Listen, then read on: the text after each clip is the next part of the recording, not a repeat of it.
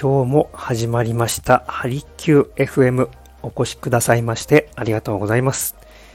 心と体を緩めるあなた専用のプログラム鍼灸師の大豆です。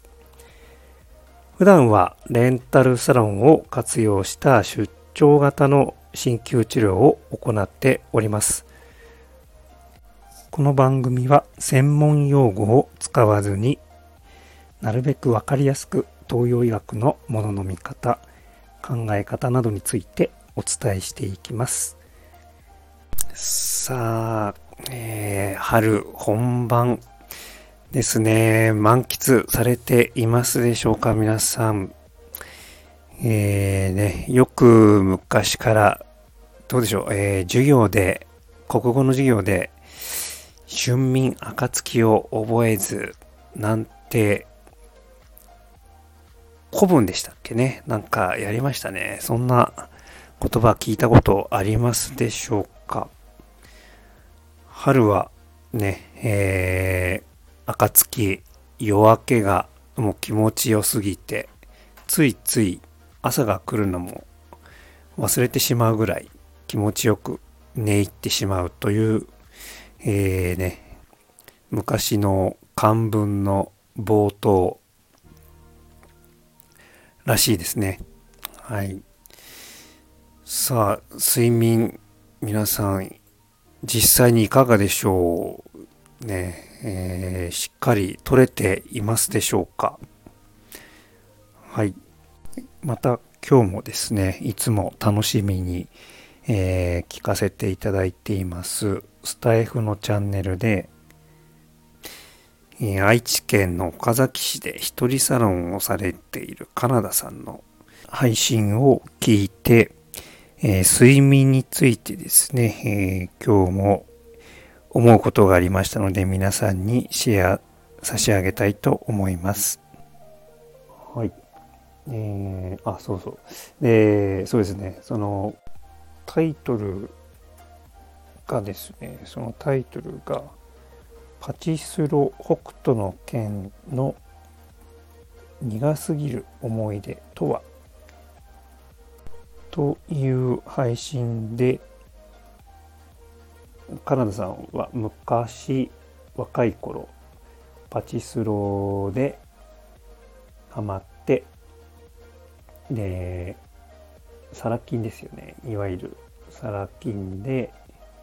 えーね、お金を借りてそのご自身の苦い思い出からお子さんには、ねえー、もうサラ金には手を出さないようにということをもう自信を持って伝えられるとおっしゃっていました。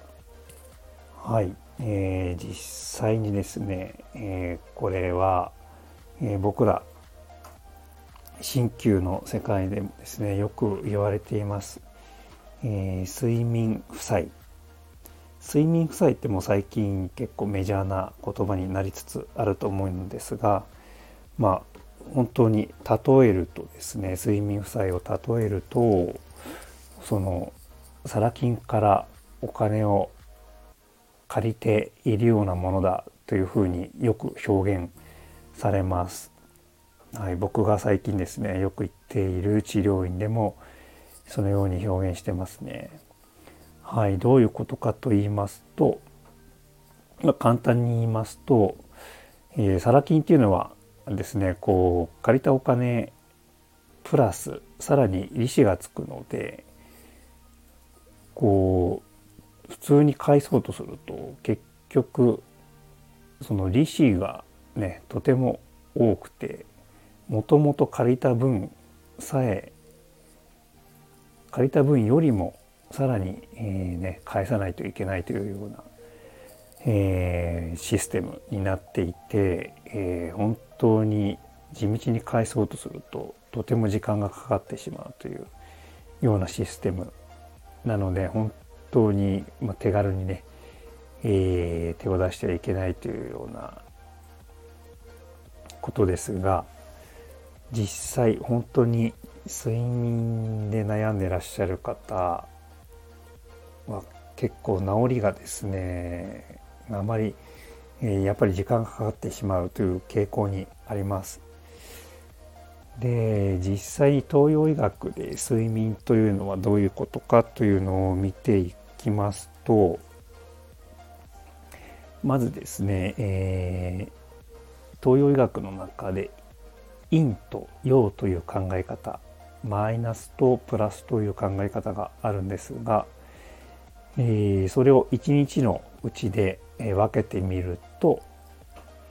朝朝が陽ですね太陽の陽えー、プラスの時間で、えー、日中に向かっていって一番こう温度が上がる時これが、えー、プラスがですね一番強い時間帯になります。でそこから、え徐々に徐々に、え陽が少しずつ減って今度は逆にですね、え少しずつマイナスの要素陰の要素ですね陰の要素が少しずつ増えてで夜に向かっていって、え、夜中には今度逆にですね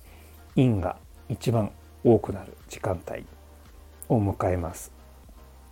でこの繰り返しで、え、陰と陽がですねプラスとマイナスがそれぞれ、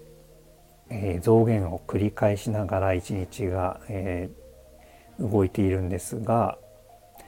で実際ですねこの睡眠は皆さん、まあ、ね、普段通常ですと夜に眠りますよね。はい。で、この